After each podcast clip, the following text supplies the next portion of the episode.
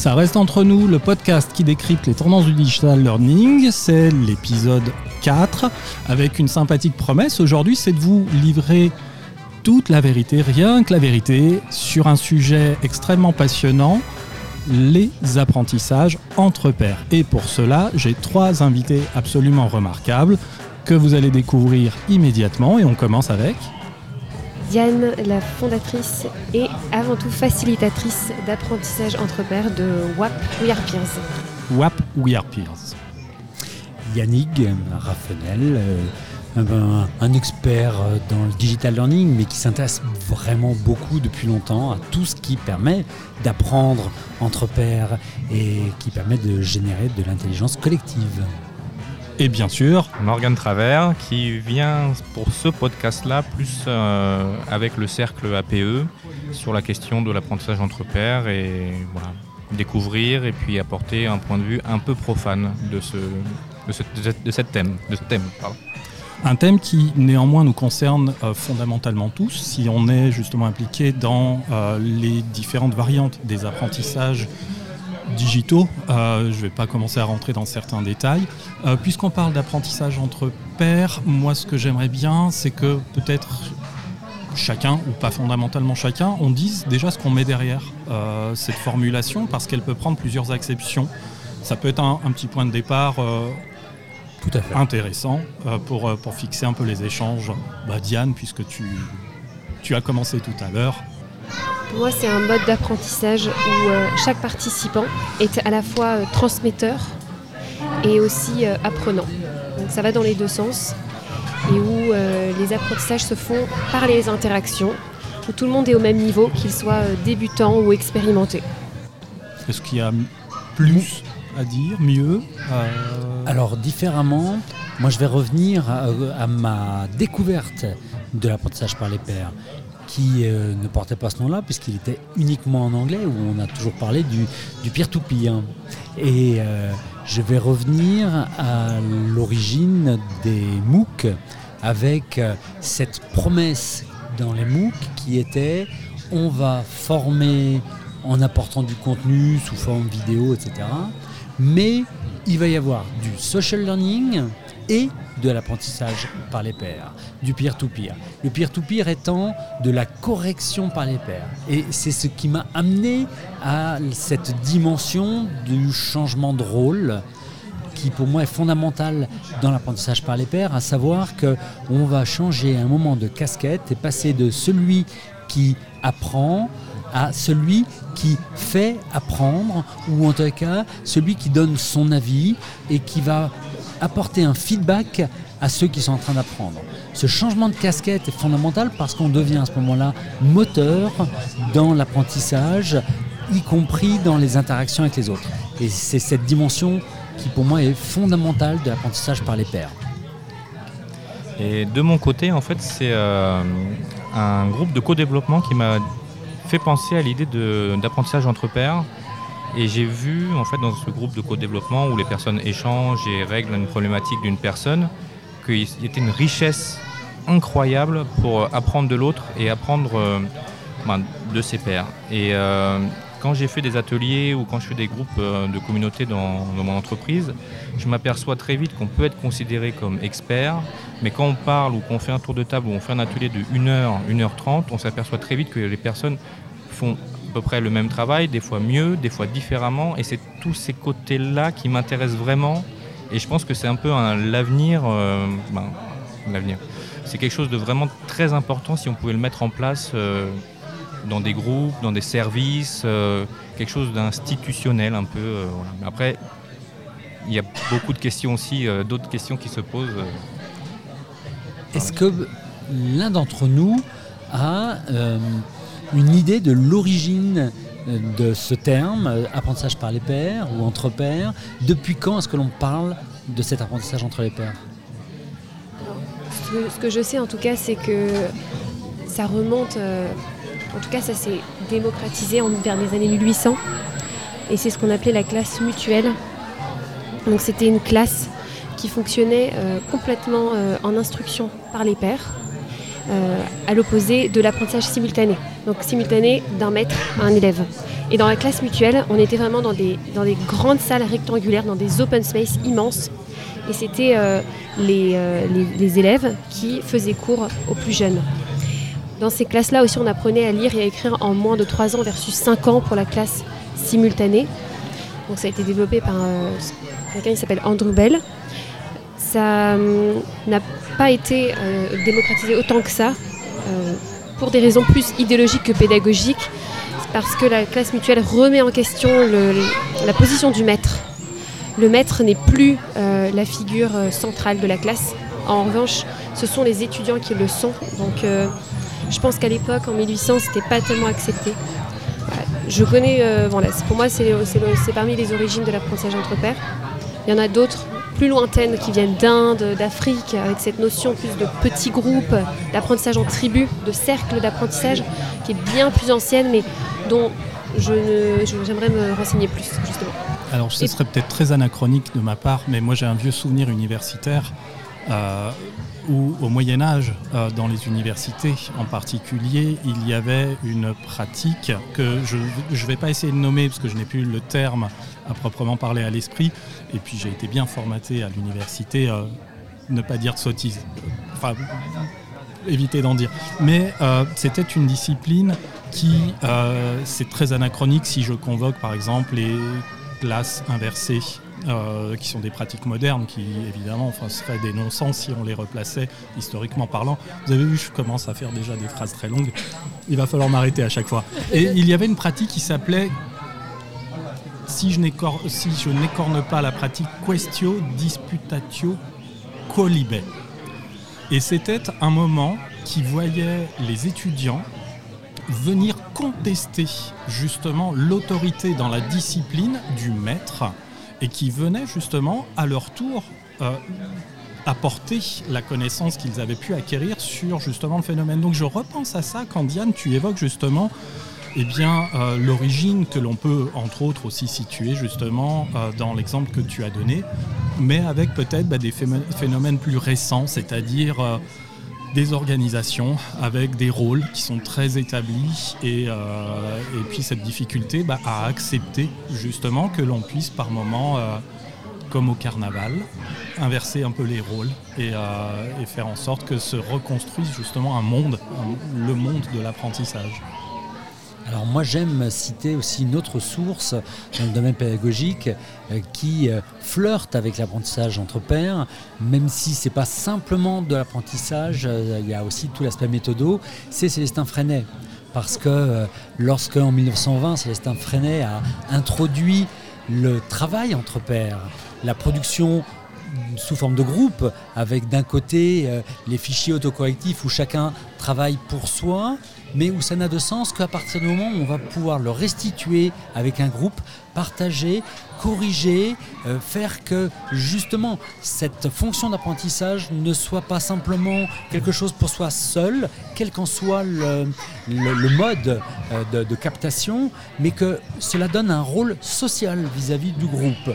Euh, me ramenant vraiment à cette dimension qui me semble absolument essentielle, c'est que L'homme est un être social qui a besoin des autres pour apprendre. On apprend par et avec les autres. Et que euh, lorsque Célestin Freinet a instrumentalisé, modélisé ça dans, dans la méthode qu'il a mise en place, il a vraiment remis au centre de sa pédagogie le groupe d'enfants, sa production du journal, sa production de ses savoirs et son ouverture aux autres. Il y a ceux qui sont dans le groupe qui travaille et il y a ceux vers qui va destiné le fruit du travail, puisqu'il y avait, euh, je vais me mettre en contact avec d'autres enfants qui sont ailleurs, dans une autre classe, etc. Donc euh, cette dimension que euh, il y a plusieurs niveaux aussi.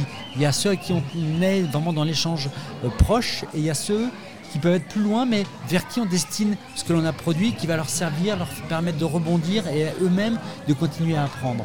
Donc cette interaction-là, dans une dimension un petit peu archipel, me semble absolument essentielle dans l'apprentissage par les pairs. Et euh, je voulais euh, bah, poser une question, revenir sur ce point-là, parce que pour moi, il y a deux paires. Il y a le paire euh, où on a le même métier, où c'est similaire, donc on peut peut-être apprendre et partager des échanges. Mais quand j'ai fait des ateliers sur euh, l'UX et sur les designers, j'étais en train de parler avec des pairs qui, étaient, euh, bah, qui faisaient un peu le même métier, mais différemment. Et j'ai l'impression d'avoir appris largement plus parce que je me suis ouvert à un autre, euh, un autre domaine.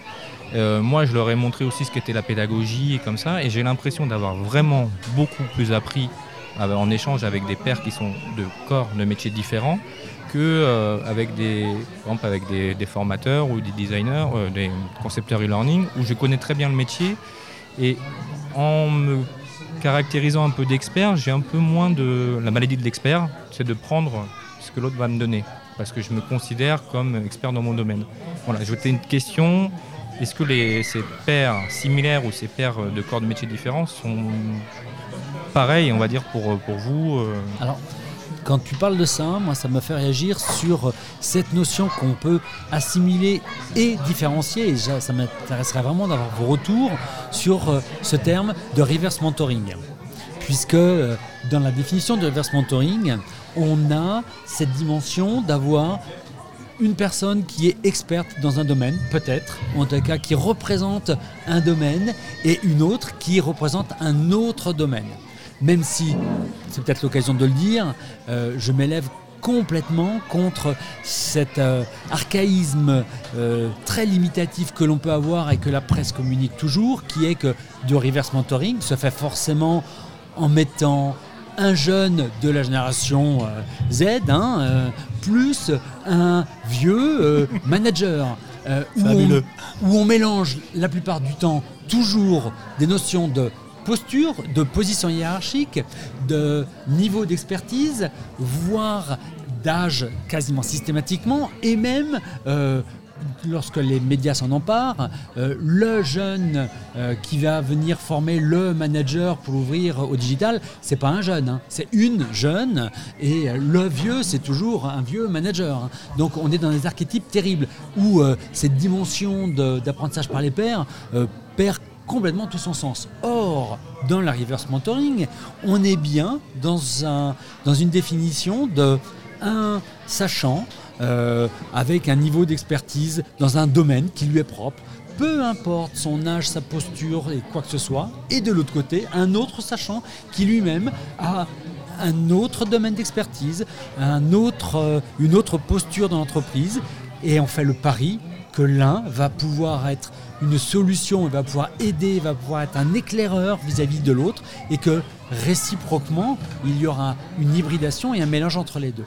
Et que de ce fait, on tombe réellement dans un apprentissage entre pairs qui ont été mis en contact par l'organisation, par l'institution qui les a fait se rencontrer il faut peut-être préciser, et je vais le dire peut-être improprement, je, ça ne se voit pas puisqu'on on travaille avec du son euh, pour la circonstance, mais mon regard se porte sur toi Diane parce que je considère que tu es notre principale experte euh, autour de cette table. Et euh, c'est ta remarque Yannick qui aussi me fait tout simplement dire que apprentissage par les pairs ne doit pas signifier qu'il y ait une égalité entre les diverses parties prenantes. Euh, ça, c'est peut-être un des, un des, premiers points, et que cela n'empêche pas justement l'apprentissage de se produire. Et j'en reviens donc à quelque chose que j'ai lu, ça ne me revient pas à l'esprit, mais que j'ai lu hier, je, pense, et qui euh, visait tout simplement à dire que et ça rejoint ta première remarque par rapport justement aussi à la manière dont cela se passe dans notre éducation lorsqu'on est encore à l'école, où en fait on, est contraint dans nos apprentissages, on est contraint euh, pédagogiquement, on est contraint aussi en termes d'organisation, ce qui fait qu'on veut en fait euh, faire en sorte que tout le monde aille dans une direction absolument identique en suivant les mêmes préceptes, les mêmes recettes, et que bah, justement, ça ne participe pas véritablement aussi à l'apprentissage avec un grand A, mais que ça nous mène simplement sur quelques voies qui sont tracées. Complètement pour rebondir sur la, question des, pères, qui sont les pères et, euh, euh, cette notion de euh, est-ce que mon père c'est quelqu'un de mon métier ou c'est quelqu'un qui a plus de connaissances? En fait, les deux, la, notion de père et la géométrie variable, elle dépend en fait de la finalité de l'apprentissage entre pairs ou de la finalité de l'objectif d'apprentissage. On en revient toujours à ça. C'est-à-dire que si ton objectif d'apprentissage, c'est de développer tes compétences métiers, ton père, c'est ton c'est un responsable métier, c'est un, une personne du même métier. Si ton objectif c'est de développer ta pratique sur d'autres d'autres niveaux, de t'ouvrir à d'autres méthodes et, et, et outils, ça va être quelqu'un d'une autre pratique. D'accord. Et on va toujours prendre ça en compte nous, quand on constitue les groupes de pairs. Alors nous, on a une conception de l'apprentissage entre pairs, enfin moi personnellement, qui est très collective. C'est-à-dire qu'on a un, on va s'appuyer sur les autres pour apprendre et donc, on va, chacun va pouvoir formuler son, son envie, son besoin d'apprendre. Et à partir de ça, va être dans un groupe où il va évoluer, apprendre. Il y aura les bonnes personnes dans ce groupe pour apprendre. Et ce sera euh, les, à ce moment-là qu'on les appellera des pairs. Et ça ressemble à quoi, Yannick Parce que vous travaillez peut-être ensemble avec Diane? Alors, Justement, euh, ce collectif je laisserai euh, Diane en parler parce qu'elle en parle beaucoup mieux, parce qu'elle en est à la genèse hein, et que c'est vraiment elle qui le porte. Par contre, euh, quelque chose qui est très important, c'est que dans cet apprentissage par les pairs, il y a ceux qui peuvent transmettre et offrir du savoir, pourquoi pas, de l'expertise, mais les autres ont un rôle en tant que facilitateurs, en tant que ceux qui vont mettre en confiance, ceux qui vont ouvrir l'esprit. Chacun a un rôle. C'est là où je rejoins complètement cette notion, c'est que c'est un groupe qui apprend en même temps. C'est parce qu'on crée, comme dans le, dans le codev, où euh, le groupe qui n'est absolument pas du tout dans une expertise du contenu va pouvoir, dans ses questions, dans son, euh, ses interpellations, permettre à ceux qui ont à bouger d'apprendre mieux, de se poser les bonnes questions et d'avancer, alors même que ceux qu'ils ont en face n'y connaissent rien. Donc, euh, apprendre par les pairs, c'est pas simplement transmettre du savoir, c'est se mettre en condition de pouvoir bouger, de pouvoir s'ouvrir, de, grandir, de se mettre en mouvement dans cet apprentissage. L'apprentissage n'était pas simplement une greffe de savoir, mais cette mise en mouvement. Et comment se mettent en place les rôles justement dans, le contexte que tu viens de décrire? Ah bah c'était c'était le relais que tu allais prendre. oh, je suis brillant. Non, mais je suis super contente qu'on parle de ça parce que dans l'apprentissage par les pairs, les rôles sont totalement différents de ce qu'on connaît euh, dans l'apprentissage classique, traditionnel. Donc euh, dans l'organisation de l'apprentissage par les pairs, nous on, distingue quatre rôles. Donc les responsables pédagogiques, c'est évidemment ceux qui vont aider à donner la direction. Ils le font évidemment avec les participants. Il y a ceux qui sont facilitateurs, parce que les facilitateurs, c'est ceux qui garantissent la méthodologie, le processus et l'efficacité et la productivité de l'apprentissage entre pairs. Et il y a les participants. Les participants, ceux qui participent à l'apprentissage. Évidemment, les participants peuvent devenir facilitateurs et même responsables pédagogiques. Ça, c'est clé. Et dans les participants, on distingue aussi toujours une multitude de rôles. Dans les groupes, c'est des groupes de 6, il y a toujours un rôle par personne. C'est ce qu'on disait, c'est justement la force de l'apprentissage, c'est que chacun a un rôle. Il y en a qui vont beaucoup plus contribuer par du savoir, d'autres plus par des questions. Mais nous, en général, on va, on va, on va les aider à s'organiser. Donc euh, il y en a un qui va plutôt prendre et documenter, prendre des notes de ce qui est partagé et enseigner. Il y en a un autre qui va être plutôt le responsable du partage, parce que c'est celui qui va pouvoir dire est-ce que vous avez des questions, qu'est-ce que vous en pensez, est-ce que vous avez d'autres savoirs à partager? Celui qui va vraiment pouvoir documenter toutes les ressources multimédia, parce qu'il y a tellement de ressources sur Internet qu'il peut du coup les documenter, que ce soit des MOOC, des vidéos, des articles Wikipédia. Il va être responsable d'encourager la mise en commun des ressources multimédia du groupe, et d'autres qui vont être plutôt responsables du concret. Alors c'est un rôle qu'on aime bien parce que c'est pour euh, rester dans les exemples, les références, parce que c'est toujours plus spécifique et on apprend mieux par le spécifique. Donc il va, il va parfois rappeler au groupe euh, d'être plus spécifique, d'être plus concret. Puis il y a tout ce qui est responsable du temps, une qui est responsable du temps ou un qui est responsable du temps pour euh, s'assurer qu'on est, voilà, est efficace et qu'on on, va, on va rester dans le timing. Je ne vais pas tous vous les citer parce que j'ai presque fait le tour, mmh. mais c'est vrai qu'on rappelle ces rôles aux, participants pour qu'ils puissent participer pleinement à l'expérience. Et en fait, j'avais un peu une idée euh, bohème en fait de l'apprentissage entre pairs qui se ferait comme ça euh, à l'improviste ou un soir. Et pour vous, est-ce qu'il faut vraiment qu'il soit cadré pour qu'il fonctionne? Ou euh, c'est possible aussi de le faire un peu de manière inopportune ou... Alors, de l'apprentissage entre pairs formel ou informel. Et c'est ça qui devient très intéressant, c'est que évidemment euh, l'apprentissage entre pairs euh, existe de façon naturelle et de façon informelle et c'est ce qui fait le bonheur des rencontres, c'est ce qui fait le plaisir euh, de, et cette sensation qu'on a tous et je pense qu'on a tous des, des très bons témoins de ça, c'est qu'on apprend au fil des jours, de nos rencontres, de nos activités. euh, bref, euh, on transforme chaque moment de la vie en situation d'apprentissage. Donc ça, c'est un moteur, une mécanique naturelle. Par contre, là où ça devient absolument génial, c'est quand on se pose cette question de est-ce que je peux intégrer la méthodologie d'apprentissage entre pairs dans un dispositif de formation que je veux construire. Que je sois euh, responsable d'une euh, grande école, que je sois instit, que je sois euh, responsable formation dans une entreprise ou métier au niveau de l'entreprise, re- manager. Et c'est là où euh, beaucoup de choses changent et la, la démarche que peut faire Diane avec WAP, We Are Peers, est passionnante parce que en disant on va transformer euh, une méthodologie, on va ancrer une méthodologie, euh, l'outiller avec euh, une plateforme, on va transformer ça en un vrai outil, un média que l'on peut utiliser, qu'on peut activer maintenant dans une ingénierie de dispositifs. Et donc ça fait rentrer ça dans le, le paysage de la formation professionnelle et donc ça s'offre maintenant à tout le monde. D'accord. C'est, je pense que je pourrais pas mieux le dire. C'est exactement ça. C'est, on le retrouve. C'est le fameux machine à café. Et on apprend énormément à la machine à café. Et quand on est 200 et qu'on veut apprendre à la machine à café, on n'a pas assez de place déjà. Et euh, on n'a pas forcément euh, la dynamique pour. Et ça permet de, du coup d'être un outil qu'on peut activer à n'importe quel moment quand on a 200, 300, 1000 personnes. Et, et d'avoir aussi quand on, a, quand on a un objectif précis. Euh, on, voudrait, on aimerait que le groupe se, forme sur le management ou sur d'autres thématiques. Et ben, ça permet de, l'utiliser pour remplir des vrais objectifs d'appren- d'apprentissage, des vrais objectifs pédago- pédagogiques et d'avoir un, apprentissage à la fin qui est mesuré aussi. D'accord. Parce que moi, j'ai quand même peur du, frein, parce que souvent on me dit, oui, l'apprentissage par les pairs, mais est-ce que tout le monde peut se former par ce moyen-là? Est-ce qu'il y a des personnes qui sont capables d'être en groupe et de laisser la parole à l'autre, de pas être euh, moi je sais, moi plus Et c'est toujours quelque chose qui me revient en question, parce que moi j'y crois vraiment, j'essaie de le vendre et tout ça. Et on me dit, oui, mais est-ce que tout le monde est capable de le faire? Est-ce que tout le monde euh, veut le faire? Donc, Je sais pas ce que vous en pensez, mais moi, c'est un frein qui est, qui est souvent et qui est toujours là presque. Ah oui.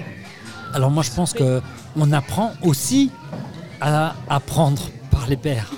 D'accord. Non, mais c'est- c'est important de. de- de- Est-ce que c'est si naturel Est-ce qu'il n'y a pas aussi une, une phase un petit peu d'amorçage avec euh, une instauration soit par le groupe, soit de fait euh, initiale qui est Alors- proposée, voire imposée, une, une première base de travail, d'échange, une base méthodologique? Bi- Bien entendu, moi, ce que je pense, c'est que euh, l'apprentissage par les pairs, euh, c'est quelque chose qui va développer des compétences transversales qui font partie de ces, compétences clés que l'on connaît, à savoir euh, la coopération, euh, la communication, la créativité, l'apprenance.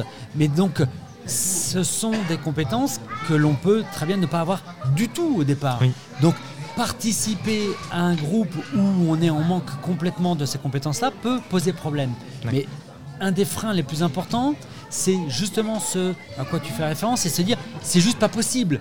Eh bien, la meilleure manière de pouvoir faire tomber ces freins, c'est de plonger quelqu'un, de la faire euh, euh, se, frotter à des gens qui ont déjà cette expérience. Il y a cet euh, entraînement que l'on peut avoir les uns par rapport aux autres qui font que quelqu'un qui va totalement être dans la défiance va se rendre compte que ça fonctionne, va se rendre compte que finalement, ben peut-être pour l'instant elle n'y a pas sa place parce qu'elle se censure, mais qu'elle peut quand même recevoir. Puis après, au fur et à mesure, elle va y prendre sa place et être capable elle-même de donner et euh, de participer de manière active. Oui, je pense que ça s'apprend réellement et qu'il y a euh, euh, à la fois des éléments méthodologiques, cadrants pour ceux qui ont besoin d'être cadrés et rassurés, ou d'autres au contraire de manière euh, très induite en les embarquant et en leur demandant juste d'être témoins et en les faisant rentrer progressivement. Mais il faut prendre en compte cette résistance qui peut être tout à fait existante. Il y a effectivement une partie de mise en dynamique qui est clé pour le groupe. Que ce soit en aidant le groupe à trouver des points communs qu'ils auraient les uns les autres, ou euh, il y a énormément d'outils pour ça. C'est clé.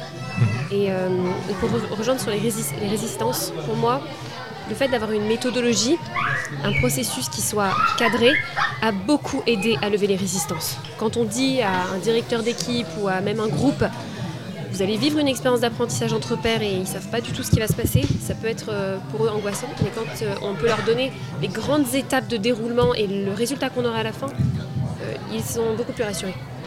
Et la place, pardon, d'être presque un peu hors sujet, là, comme ça, à chaud, c'est-à-dire on parle du groupe, et sans avoir identifié évidemment, en tout cas, une, typologie. Enfin, si, on a identifié plusieurs typologies de participants enfin, dans les rôles qu'ils vont endosser. Et euh, la question qui me vient un peu à l'esprit comme ça, c'est quelle est la place, le rôle du formateur? C'est-à-dire que j'ai l'impression que pour l'instant, on vient d'évoquer le sujet en se disant il va se fondre dans le sujet et il n'a pas intérêt à trop la ramener plus que ça, parce que Diane a donné d'autres noms. A dit le formateur, il a changé de fonction. Il n'est plus formateur, mais il est facilitateur. Oui, alors pour moi, ce qu'on a vu dans nos expériences, c'est que le formateur peut devenir facilitateur, effectivement. Donc euh, son rôle, c'est de guider les interactions de groupe, de garantir la qualité du contenu, de garantir l'énergie du groupe, la, dynamique. Il y a énormément de, critères, de conditions. Ou autrement, il a aussi le rôle de facilitateur et aussi personne ressource. C'est quoi une personne ressource? C'est une personne qui est à la fois facilitateur, mais qui va aussi être ressource, donc qui va challenger les, groupes de pairs en allant les voir, en allant passer dans les groupes, en allant dire vous en êtes où? Comment est-ce que vous produisez? Est-ce que vous êtes posé ces questions? Là, il y a une bonne ressource que vous pouvez consulter, mais il va être vraiment à leur service quand le groupe appelle. Donc c'est totalement différent comme posture, mais les deux sont possibles. C'est pour ça qu'il y a des professeurs aujourd'hui qui utilisent l'apprentissage entre pairs dans leur classe. C'est un petit peu, euh, on est un petit peu dans le champ des, attributions de ce que l'on place sous l'expression tutorat, euh, c'est-à-dire évidemment de pouvoir intervenir en animation animation de communauté en particulier, avec tout ce que cela va nécessiter, aussi en termes de, qualité de la part de cette personne. S'il est surtout formateur au départ, il n'est pas fondamentalement tuteur. Là où il restera formateur, c'est effectivement en étant référent sur le sujet et euh, en, ayant cette capacité qui est la sienne d'animer différents groupes, de les, euh, de les, faire se confronter dans le bon sens du terme. Et souvent, ils nous disent qu'ils trouvent ce rôle très gratifiant, parce qu'ils sentent que les participants ont vraiment besoin d'eux et que toute la, session ne repose pas sur eux, parce que les groupes sont autonomes. Parfois, les participants oublient, parfois les participants oublient le formateur. Parce que les participants sont à fond dans l'échange, ils commencent à, aller regarder des ressources, à contribuer, à produire du contenu, et ils oublient le formateur. Tu remarques donc pas forcément une opposition ou une hostilité de la part justement de formateurs à quelque part, justement, lâcher un petit peu prise, euh, c'est pas concéder, c'est lâcher prise. Donc c'est pas un abandon, hein. c'est simplement. Euh, lâcher prise sur euh, le contenu, mais par contre être garant en termes de méthodologie, parce qu'il y a un cadre qui est donné. Et encore une fois, de la contrainte naît la créativité. C'est parce qu'il y a ce cadre qui est posé que l'on sait qu'il y a une méthode, il y a euh, des contraintes temporelles, euh, structurelles, et euh, peut-être aussi parfois des objectifs en termes de livrables. C'est-à-dire que cette traduction de ce chemin vers euh, de la transmission, vers du développement, en tout cas vers de l'apprentissage, peut aussi se traduire au final par la production d'un livrable qui va venir prouver, rassurer chacun des membres de ce groupe, voire le commanditaire, voire euh, un niveau hiérarchique dans une organisation, toutes les parties prenantes qui ont besoin encore d'être rassurées sur le fait que travailler ainsi apprendre ainsi, ce n'est pas simplement pour se faire plaisir, c'est pas simplement pour passer du bon temps, mais ça va vraiment pouvoir amener des éléments tangibles. Donc euh, ces preuves-là sont des éléments importants et là encore une fois, le formateur qui a quitté sa casquette de formateur mais pris ce nouveau rôle va pouvoir être lui aussi ce garant de ces livrables. Ce que, tu dis est, juste euh, extrêmement intéressant, Yannick, parce que c'est aussi stratégique aujourd'hui pour une organisation que de se lancer dans ce, type d'initiative. C'est même fondamental. vous avez parlé tout à l'heure d'apprentissage informel, par exemple. Euh, ils sont on ne peut plus formels. C'est simplement qu'on les appelle informels. Mais ils existent bel et bien. On sait qu'ils sont là. On, sait quelles sont les pratiques. Euh, maintenant, bah, il y a un réel enjeu justement à mettre en place des initiatives, des personnes, des dispositifs, euh, des indicateurs pour faire en sorte justement de, faire en sorte que cela porte les fruits que l'on en espère. Je ne sais pas, Diane, soit par exemple aux, expériences que tu as vécues, ou Yannick et puis toi Morgane, vous qui êtes aussi du côté de structures euh, quand même imposantes, comment justement ensuite on peut positionner à la fois un service formation par exemple, voire les RH, encore plus généralement? Et c'est une chance extraordinaire pour euh, les RH, mais pas simplement pour les RH, aussi pour les managers. Parce que euh, ce changement de posture euh, dans les équipes vient rejoindre un mouvement très important dans les nouvelles formes de management et dans le management transversal, qui est la reconnaissance et la valorisation des collaborateurs. Or, quoi de mieux que d'aller reconnaître dans ces équipes le savoir, l'expertise, d'aller la valoriser en confiant ces euh, rôles de transmetteur et de partage de cette expertise. On est dans une démarche qui va non seulement être productive pour l'intelligence collective de l'entreprise ou du groupe, mais en plus qui va venir servir un management qui reconnaît et valorise. Donc c'est quelque chose qui euh, ne peut que se développer puisque euh, ces nouvelles formes de management sont vraiment en train de gagner euh, de, l'espace dans les entreprises, dans les organisations, et qu'en plus, la réforme de la formation et des financements de la formation inverse, ou en tout cas casse les modèles qui étaient en place, où la formation était un produit qui se consommait, avec des catalogues de formation, des fournisseurs, avec un processus extrêmement lourd, long du plan de formation, de la demande, où on allait euh, euh, reconnaître euh, la, valeur de quelqu'un en disant tiens je t'offre d'aller te former comme acte plus de, de reconnaissance managériale que comme acte de formation en tant que tel et le tout étant payé par euh, les flux de formation euh, avec les fonds euh, collectés par les OPCA. Ça, ce modèle est mort. Et c'est une chance, et c'est une vraie chance aussi pour la formation entre pairs, c'est que de ce fait maintenant, avant d'aller acheter de la formation à l'extérieur, on peut se poser cette question de et si la compétence Et si la connaissance, nous l'avions en interne Et si mon rôle, moi, service formation, était de donner les moyens au métier pour que le métier s'approprie ces outils et puisse faire émerger de ses équipes la compétence en la partageant. Exact. Euh, la réforme, en fait, euh, qui, est arrivée là, a fait surgir deux mots qui reviennent tout le temps, c'est compétence et talent. Donc tout le monde parle de ça. Dans les LMS, on se prépare même à mettre des, une inscription talent ou badge pour, euh, pour faire ressortir ce que les collaborateurs euh, connaissent ou savent très bien faire. Donc euh, je pense que le plus dur, ça sera de faire sans doute la première ou le premier épisode, la première saison de, de, ces ateliers entre pairs ou ces formations entre pairs. Mais une fois que ça sera parti, ça sera lancé et puis tout le monde sera demandeur. il y a juste vraiment le comment on le vend ou comment on le présente pour que ça parte, pour que ça démarre. Parce que si on il n'y a pas un bon plan marketing euh, interne, moi qui connais bien, je pense qu'il y aura quand même beaucoup, beaucoup de freins. Donc je ne sais pas comment... Je, pense euh, que je, peux vous faire part de notre expérience euh, par les pairs justement. C'est-à-dire que nous, on a commencé avec des grandes écoles et on a eu la chance de faire des sessions entre pairs avec les directeurs d'école. Donc une, vingtaine de directeurs de grandes écoles. Et euh, donc c'est là-dessus qu'ils ont, vu l'efficacité du processus. Et au-delà de ça, euh, certains nous ont dit euh, Ah, j'ai entendu par mes pairs cette histoire de pédagogie entre pairs, du coup ça m'intéresse. Et du coup, vous avez plus 10 par rapport à d'autres startups parce que ça vient des pairs. Voilà, j'en suis convaincue. Ça, c'est un des premiers éléments, c'est par le partage entre pairs de ces pratiques. Deuxième chose, c'est aujourd'hui, il y a déjà des entreprises qui se sont lancées c'est par des pilotes, des petits pilotes hmm. qui sont euh, des événements. On va remplacer un séminaire par de l'apprentissage entre pairs. Et ça, ça se déroule aujourd'hui beaucoup. Euh, beaucoup d'entreprises qui se lancent et après qui vont dire tiens, on va peut-être en faire une, deux, trois, notamment les équipes de Total Learning Solution qui l'ont adopté pour leur réunion d'équipe trois ou quatre fois par an et qui vont l'adopter. Ils sont une vingtaine, trentaine, et ils vont faire des sessions régulièrement. Ça rentre dans leur stratégie qui est de plus partager des connaissances pour être plus performant dans la conception de formation, dans l'animation de formation. Et, euh, en fait, au-delà de ça, ça rentre aussi dans...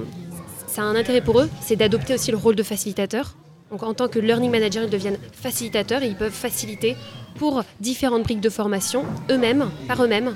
Et au-delà de ça, euh, ça rentre dans un dernier objectif de l'organisation qui est de former les managers à la posture de facilitateur. Le rôle du manager de demain, c'est de faciliter l'intelligence collective. Justement, c'est là-dessus qu'il doit travailler. Donc, euh, quand on aide la démarche et quand on donne cette capacité de facilitation aux entreprises, elles, gagnent véritablement en compétence sur leur capacité à faciliter l'intelligence collective dans l'entreprise. Et j'avais une question euh, un peu bête. Est-ce que cette forme peut euh, remplacer les réunions d'équipe? Parce que les réunions d'équipe, on perd souvent du temps et ça pourrait être un début de. On fait peut-être une réunion d'équipe où on fait de l'apprentissage entre pairs. Encore une fois, c'est un très très bon exemple de ce qui, se fait aujourd'hui, telles que les équipes d'une autre grande entreprise, qui sont des équipes techniques, qui ont. Alors, elles n'ont pas totalement remplacé, elles ont ajouté une demi-journée d'apprentissage par les pairs pour l'équipe l'après-midi, le vendredi après-midi, chaque mois. Ça fait partie du rituel. Et ce qui est super beau, c'est que les équipes qui sont pourtant des équipes techniques sont en train de prendre la main et de devenir elles-mêmes facilitateurs. Pourquoi? C'est de manière volontaire. Parce qu'on leur a demandé qui est-ce qui veut prendre le rôle de facilitateur pour euh, reprendre cette dynamique et elles vont elles-mêmes faciliter. Donc cette équipe est totalement autonome dans sa formation et ils vont faire des sessions sur comment résoudre des bugs, comment euh, faire du continuous delivery, comment euh, utiliser le DevOps. Et chaque mois ils vont gagner en compétences comme ça par eux-mêmes et ils sont contents en fait de faire de jouer ce rôle parce que ils acquièrent de nouvelles compétences autres que techniques. Donc qu'il s'agisse d'un d'encourager les interactions de groupe. Je suis un peu excitée quand je parle de ce sujet. Tu bouges un peu moins les bras que je ne peux les bouger quand euh, je parle. Mais j'ai la chance de ne pas avoir de bouteille devant moi. À chaque fois que je fais un podcast, je casse quelque chose, mais bon, pour l'instant. Est-ce qu'il n'y a pas quand même une urgence à aussi se préoccuper de, ces apprentissages entre pairs? Parce que euh, aujourd'hui, et, si vous le voulez bien, euh, les minutes défilent un petit peu, ce sera le dernier petit volet qu'on va ouvrir. Ça va être un, un volet outillage de l'initiative, parce qu'aujourd'hui, ce que l'on remarque, on pourrait tous multiplier des exemples, c'est qu'il y a une forme d'indépendance ou d'autonomie gagnée par ceux qu'on va appeler les apprenants eux-mêmes, parce que bah, tous sont désormais équipés de terminaux à minima euh, mobiles, tous sont connectés donc sont connectés soit à des dispositifs qu'ils sont capables de mettre en place tout seuls, ça s'est vu, euh, dans tout un tas d'organisations, et donc ils sont forcément connectés les uns aux autres. Et tout cela peut échapper, entre autres, tout à l'heure Yannick, tu parlais bah, par exemple de la nécessité de la transformation du management. C'est aussi une nécessité pour qu'ils restent impliqués dans ce type d'initiative et qu'ils ne soient pas court-circuités. Donc voilà, je ne sais pas si, vous partagez un petit peu l'initiative et puis euh, l'idée en question, et puis surtout comment, comment justement peut s'outiller. Euh, est-ce qu'il y a une façon de s'outiller? Est-ce qu'il y en a plusieurs? Est-ce qu'il y a déjà des expérimentations euh, voilà, dont on peut témoigner un petit peu? Eh bien, pour moi, clairement, la découverte, la rencontre avec l'outil et la démarche qu'a outillé WAP euh, quelque chose qui est absolument déterminant parce que euh, oui, il y a une méthode, oui, il c'est une question de posture, c'est une question d'organisation, il y a tout un tas de valeurs qu'il faut faire passer et qu'il faut communiquer au groupe qu'on va mettre en mouvement. Euh, mais à un moment donné, il faut aussi matériellement être capable d'organiser ça. Or, euh, faire appel à des algorithmes qui vont permettre à un moment donné sur une thématique d'aller regrouper des gens pour faire que ces groupes de travail se mettent en place en 5 minutes alors qu'il y a 100 personnes dans une salle, eh bien, euh, c'est important de pouvoir avoir euh, l'aide de ce type d'outils. Euh, c'est indispensable. je veux prendre un deuxième exemple parce qu'après tu vas nous en reparler, Liane. Diane, c'est que on a une autre démarche un petit peu différente, mais aussi outillée avec ce qu'apporte Bluenove sur de la création euh, collective, mais par groupe, euh, d'une co-rédaction sur une thématique dans laquelle chacun va pouvoir apporter sa brique, l'outil étant la plateforme sur laquelle va être publier l'ensemble de ces grains. Ça s'appelle Bright Mirror euh, lorsque c'est fait euh, sous forme d'action euh, plutôt publique. Mais j'imagine qu'un jour, ça sera aussi utilisé sous forme d'outils de formation, ou en tout cas de capitalisation en interne dans les entreprises.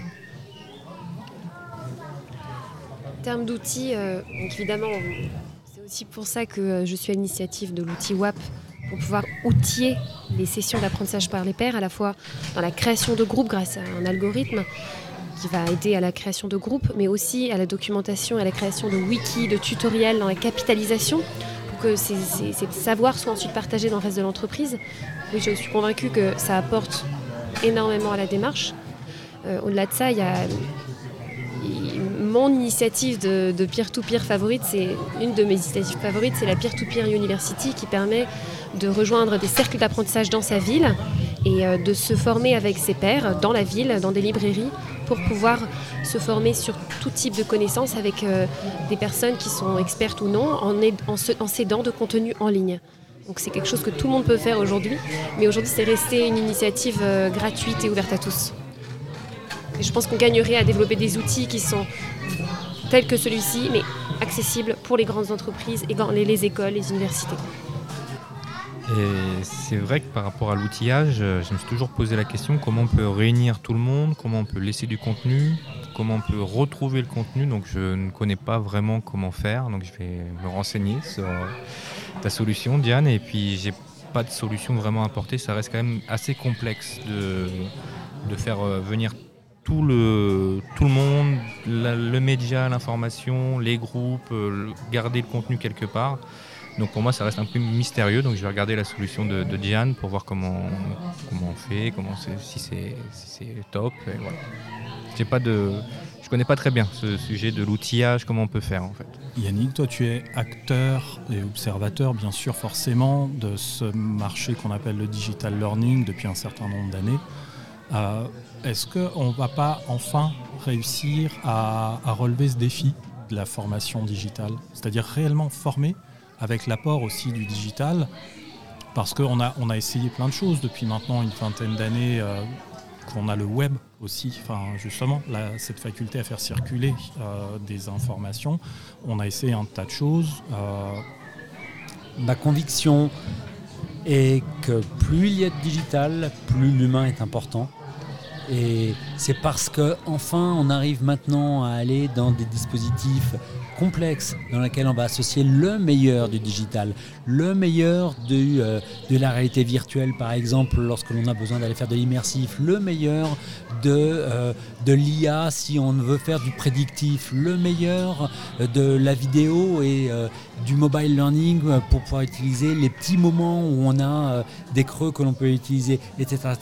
Plus l'humain est important dans l'accompagnement, dans le tutorat et dans cette dimension sociale de correction par les pairs, d'apprentissage par les pairs ou euh, vraiment de, de, de considération. J'aime beaucoup cette idée-là, c'est-à-dire qu'en en fait, on a toujours voulu placer de l'humain au milieu de toutes nos actions. Euh, simplement, il a, il a manqué le fait de lui d'abord lui donner la parole. C'est un peu ça, c'est de considérer qui il est réellement, c'est-à-dire pas qu'un récepteur, mais justement enfin, quelqu'un sur qui ça va rebondir, ricocher, euh, et puis prendre des directions parfois insoupçonnées. Absolument. Et on est dans ce moment euh, très, euh, très riche où le digital prend toute sa quintessence à condition de laisser la place à l'humain de plus en plus. L'un ne remplacera pas l'autre, l'un va optimiser l'autre. Et euh, de la même manière que l'on parle vraiment maintenant euh, d'intelligence émotionnelle, euh, d'intelligence artificielle et d'intelligence collective, c'est ce trinôme-là qui va pouvoir nous permettre d'aller inventer des vrais dispositifs de formation innovants. Je, crois que ça constitue une super conclusion, non? Euh, Vous êtes du même avis? Exact. Euh, eh ben, avant, avant d'en terminer, euh, Yannick, tu nous as suggéré un lieu très vivant. dans lequel on se trouve. Est-ce que tu peux en quelques instants nous le décrire? Oui, comme vous l'entendez, nous sommes dans un lieu de vie, un lieu, si vous pouviez voir, où il y a d'un côté des bouquins extraordinaires, thématiques, en relation avec euh, une expo qui se passe derrière, qui vient de se faire hacker par euh, des dizaines d'enfants. On est dans le Maïf Social Club, un lieu qui se trouve 37 rue de Turenne à Paris, qui est ouvert tous les jours, même le dimanche, je crois, euh, qui s'adresse à tout le monde, qui est ouvert, gratuit, et dans lequel il y a à la fois des expositions, à la fois des espaces où tout le monde peut venir travailler, se poser, euh, pourquoi pas manger, boire un coup aussi, euh, regarder les expos, venir à des conférences thématiques en lien avec euh, cette exposition. Aujourd'hui, c'est sur l'habitat, l'architecture, mais c'était il n'y a pas longtemps sur le travail, c'est sur la santé, c'est sur tout ce qui nous concerne au quotidien, tous citoyens.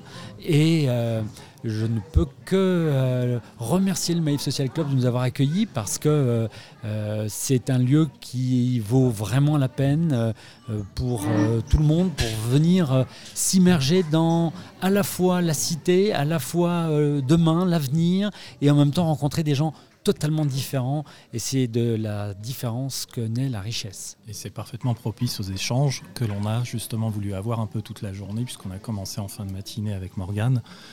Et ben voilà, je crois qu'on va pouvoir eh ben, tout simplement rester là. J'ai le sentiment qu'on risque fort d'essayer de remettre un petit peu le couvert parce qu'on a évidemment abordé le sujet sans euh, pour autant en faire le tour à proprement parler complet. Je ne dis même pas d'avoir creusé, mais il y a des choses que l'on n'a pas pu évoquer, par exemple, euh, sinon on continuerait au moins autant de temps encore, comme par exemple la reconnaissance. Euh, justement, et je m'arrête là, euh, mais ça, va être l'occasion justement de, se reprendre rendez-vous, d'en reparler euh, prochainement. Je vous remercie d'avoir été présent. Morgane, un grand merci. Merci à toi Nicolas, c'était super. Yannick, merci pour cette Un immense plaisir. Et puis Diane, merci pour toutes tes lumières sur, sur le sujet.